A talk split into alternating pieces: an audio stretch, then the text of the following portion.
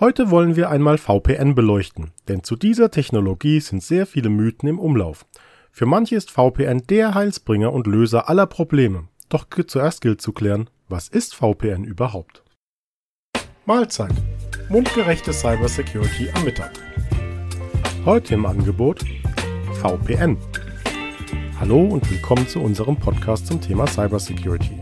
Mein Name ist Jens Hildenbeutel und ich verantworte seit über zehn Jahren das IT-Service Management bei der 4S IT Solutions AG für unsere Kunden. Disclaimer. Ich erkläre hier vereinfacht. Der Podcast kann in Sachen Umfang keine Vorlesung oder Schulstunden ersetzen. Das hier Gesagte soll vor allem verständlich sein.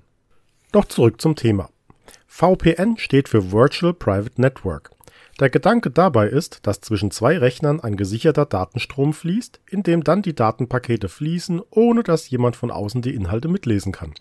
Quasi so, als würden Lastwagen und Autos durch einen ganz privaten Tunnel fahren, ohne fremde Verkehrsteilnehmer und Kontrollen.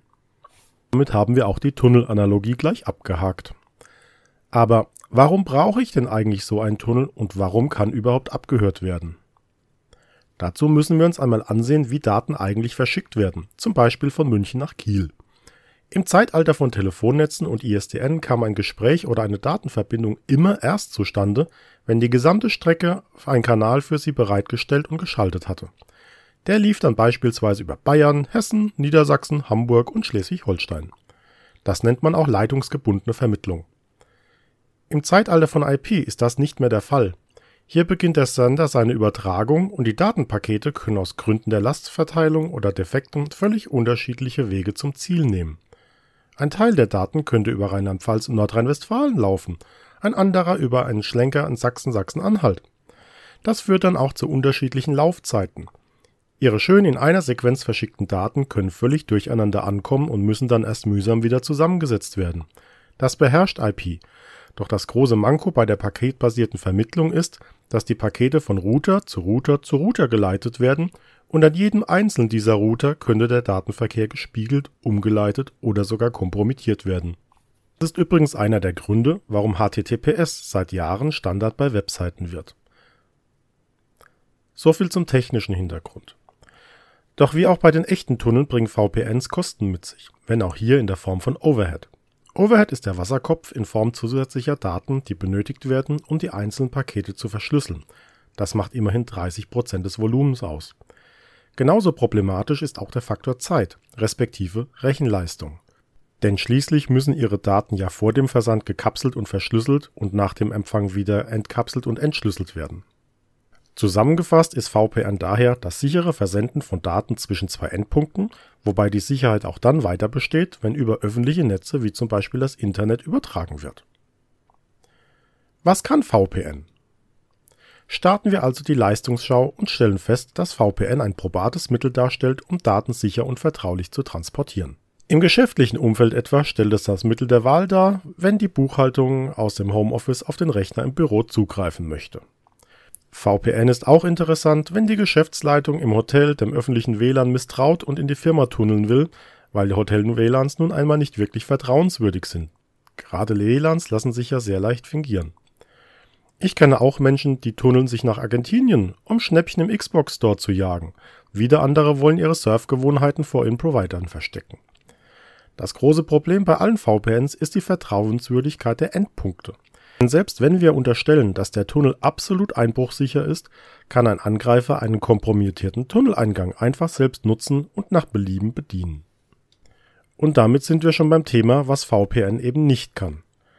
Wenn wir uns das altehrwürdige IPsec-Protokoll anschauen, welches für sehr viele VPNs auch noch heute die Grundlage darstellt, dann hat man sehr viele Probleme bedacht, selbst das automatische Aushandeln neuer Schlüssel wurde nicht vergessen. Randbemerkung, das ist wichtig, damit man einen über längere Zeit aufgezeichneten Datenstrom selbst dann nicht komplett entschlüsseln kann, wenn einem der Einbruch auf einen einzelnen Schlüssel gelungen ist. Zurück. Verschlüsselter Datenverkehr reagiert allerdings auf schlechte Verbindung und Paketverluste sehr allergisch. Ganz klar, wenn plötzlich Puzzleteile fehlen, wird das Zusammensetzen von Daten eher schwierig. Und Raten hat bei VPN eh nichts verloren. IPsec VPN lässt sich relativ leicht auf Firewalls blockieren.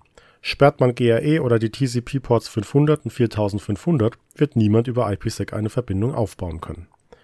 Und schließlich würde man sich, je nach Gefahrenlage und Land, möglicherweise durch die Nutzung von VPN-spezifischen Protokollen überhaupt, erst erkennbar zeigen.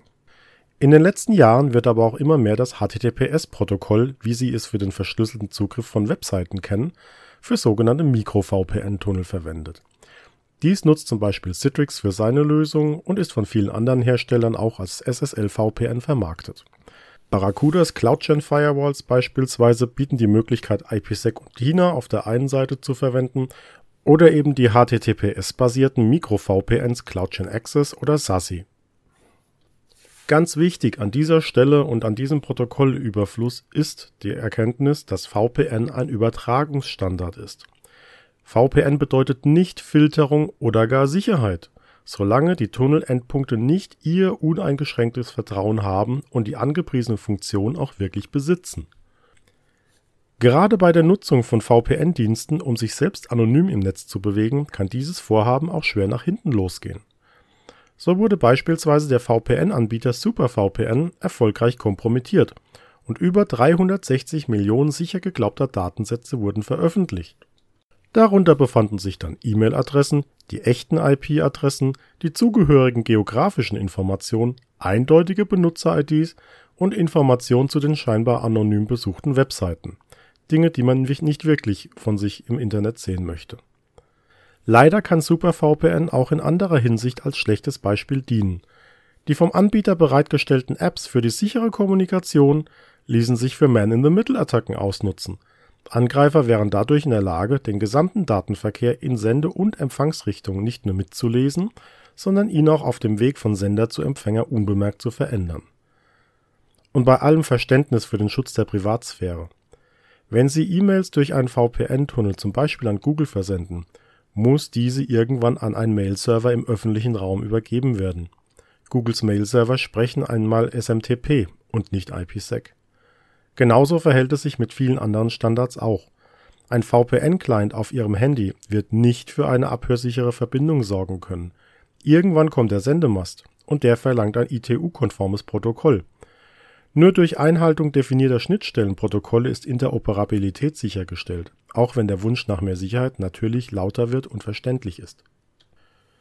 Wir sehen also, dass es nicht damit getan ist, eine VPN-App zu installieren und damit alle Probleme einfach pauschal zu erschlagen. Das sich in falscher Sicherheit wiegen ist eines der Kernprobleme der IT-Sicherheit. Wenn Sie das Thema interessant finden und Sie eine Sicherheitslösung suchen, dann kontaktieren Sie uns doch einfach. Ansonsten soll es das für diese Folge gewesen sein und ich überlasse Sie Ihre Mittagessen. Nicht, dass das noch kalt wird. Bis zum nächsten Mal und Mahlzeit.